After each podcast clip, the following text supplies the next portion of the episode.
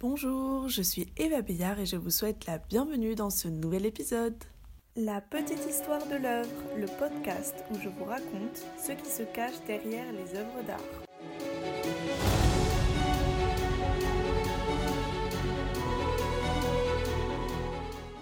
Ce nouvel épisode est le premier d'une série réalisée dans le cadre de la tournée des ateliers dans la région de Bordeaux. Il y aura donc trois épisodes qui seront chacun en lien avec un artiste qui est exposé dans l'atelier de Myriam Rueff. Ce premier épisode de la série est en lien avec Catherine Dubon.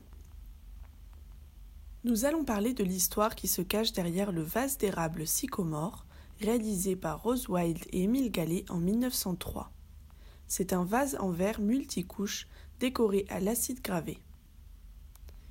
Si vous voulez connaître l'histoire de ce vase qui mêle industrie et art à l'époque de l'Art nouveau, je vous invite à passer ces quelques minutes avec moi. Cette œuvre s'inscrit dans le courant de l'école de Nancy, dont les deux artistes, Rose Wild et Émile Gallet, font partie. Ce qu'on appelle l'école de Nancy, c'est au départ une alliance provinciale entre industriels d'art et artistes décorateurs, qui a été créé en 1901 à Nancy. Leur but étant de défendre les intérêts des industries installées en Lorraine, puisqu'à cette époque l'Occident est en plein âge industriel. Les membres de cette alliance sont à la fois des artistes et des industriels, qui prônent l'art dans tout et l'art pour tous. Pour cela, ils adaptent leurs œuvres dès que possible à une production industrielle. Cette alliance, qui se spécialise notamment dans la verrerie, devient le fer de lance du mouvement Art Nouveau en France. Donc l'Art Nouveau, c'est un mouvement artistique né des dérives de l'industrialisation qui est en pleine effervescence autour de l'année 1900. En France, il est fortement associé à la Belle Époque, mais en Espagne, il prend le nom de modernisme, notamment avec Gaudi. On l'appelle sécession en Autriche, avec Klimt, ou encore Tiffany aux États-Unis.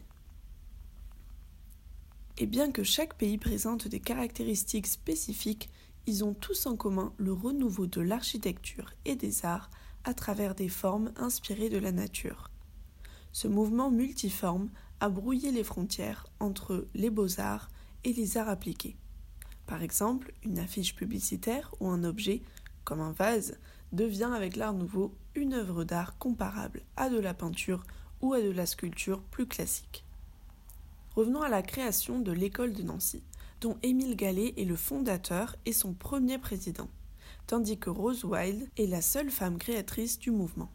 Elle s'est formée à l'école régionale des beaux-arts de Nancy à partir de 1888, quand l'entrée aux femmes venait juste d'être autorisée. Grâce à son talent et à sa formation de créatrice dans l'industrie, elle est recrutée par les ateliers d'Émile Gallet en 1888 pour préparer les œuvres qui seront présentées à l'exposition universelle de 1900. Le travail fourni portera ses fruits, car une cinquantaine d'artistes lorrains y seront récompensés, dont Rose Wild qui obtient une médaille de bronze dans la catégorie vitraux et verrerie. Émile Gallet, quant à lui, est considéré comme un pionnier de l'art nouveau, grâce à son rôle dans l'école de Nancy. Il expose ses œuvres à plusieurs expositions universelles et obtient de nombreuses médailles d'or, ce qui lui vaut une renommée internationale. Son succès lui permet d'ouvrir plusieurs ateliers de verrerie, faïencerie et d'ébénisterie dans lesquels travaillent plus de 300 artistes et artisans. Il conçoit le rôle de l'artiste en lien avec le monde qui l'entoure et pour cela, il s'implique dans la vie politique de son époque, notamment dans l'affaire Dreyfus, où il s'engage du côté des Dreyfusards, ce qui lui vaut une grande impopularité à Nancy. En 1889, son travail est récompensé par le Grand Prix de l'Exposition universelle et il est promu officier de la Légion d'honneur. La collaboration entre Rose Wild et Émile Gallet a eu lieu un an avant leur mort, car ils décèdent tous deux en 1904 Émile Gallet, des suites de la maladie, peut être dû à l'usage des métaux lourds dans la production industrielle. Rose Wild, quant à elle, connaît une forte instabilité psychologique à la fin de sa vie, et après une disparition et un internement, son corps est retrouvé dans la Moselle. Elle restera la seule collaboratrice connue de Pierre Gallet et la seule femme créatrice de l'école de Nancy. En Lorraine, il reste encore des traces de cet héritage verrier, qui a eu une grande importance à l'époque dont nous avons parlé. Par exemple, à Meisenhall, il est possible de visiter le Centre international d'art verrier, installé dans une ancienne verrerie. L'usine date de 1704 et elle employa jusqu'à 650 travailleurs et travailleuses. Elle servit de laboratoire à Émile Gallet et le site de Meisenthal est pour cela considéré comme le berceau de verre Art Nouveau. Du verre Art Nouveau.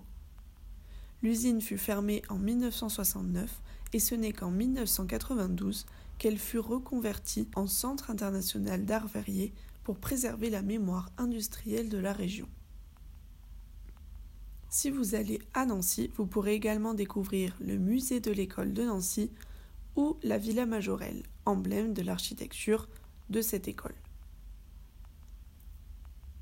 Comme vous pouvez le constater, il reste encore beaucoup de traces de l'école de Nancy qui a eu une grande importance dans le monde de l'art à la fin du XIXe siècle et dans le passé industriel de la France. L'épisode touche à sa fin, merci de m'avoir écouté et on se retrouve au prochain épisode.